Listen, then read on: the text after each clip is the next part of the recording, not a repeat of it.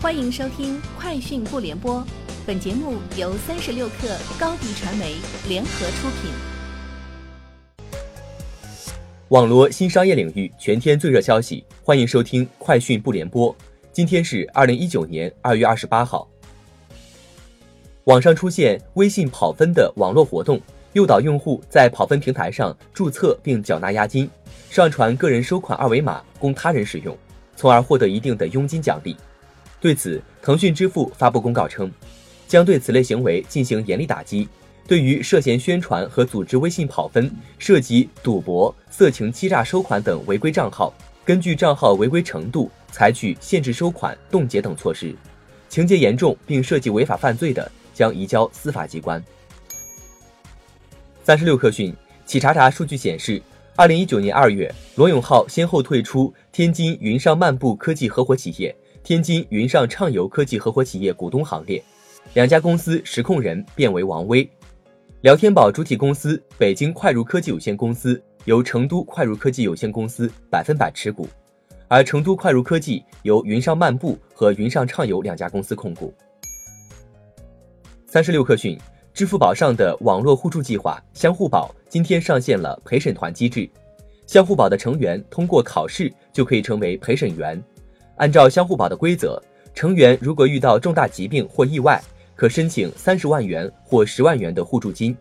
成员在申请互助金的过程中，如果对审核人员的初步审核结论有异议，可以申请陪审团审议。成员是否符合健康告知、大病界定等因素，是引发双方异议的主要原因。三十六氪讯，雷军在微博上表示。小米九供货，我们力争首月产出超过 Redmi Note 七，尽快解决缺货问题。现在林斌在生产一线督战。根据路透社报道，瑞幸咖啡接触三家投行，欲今年赴美国 IPO。上述媒体还表示，瑞士信贷银行是迄今为止唯一一家赢得瑞幸咖啡 IPO 正式授权的银行。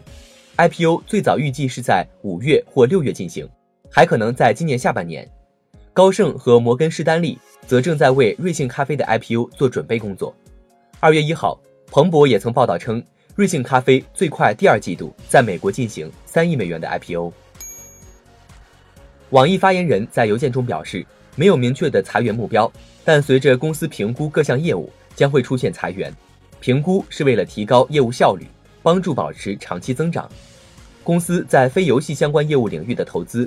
会以更加聚焦和专注的方式进行，以提高投资回报为目标。针对今日早间哈罗顺风车实为第三方运营的消息，哈罗出行回应称该消息不实。哈罗顺风车用户协议显示，哈罗顺风车平台运营方及责任方系成都哈拜网络科技有限公司。天眼查信息显示，该公司为自然人公司，由哈罗出行联合创始人扎松成和李开竹实际控制。共享单车是移动互联网和租赁自行车融合发展的交通运输新业态，对构建城市绿色出行体系发挥了积极作用。但在发展过程中，也存在企业主体责任履行不到位、恶性竞争、用户权益保障不足等问题。目前，交通运输部和中国人民银行会同相关部门正在研究制定《交通运输新业态用户资金管理办法》，将进一步细化用户押金管理措施。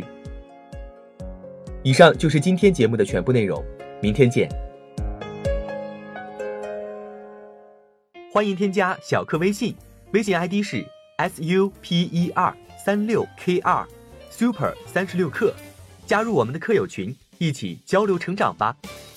高迪传媒，我们制造影响力。商务合作，请关注公众号高迪传媒。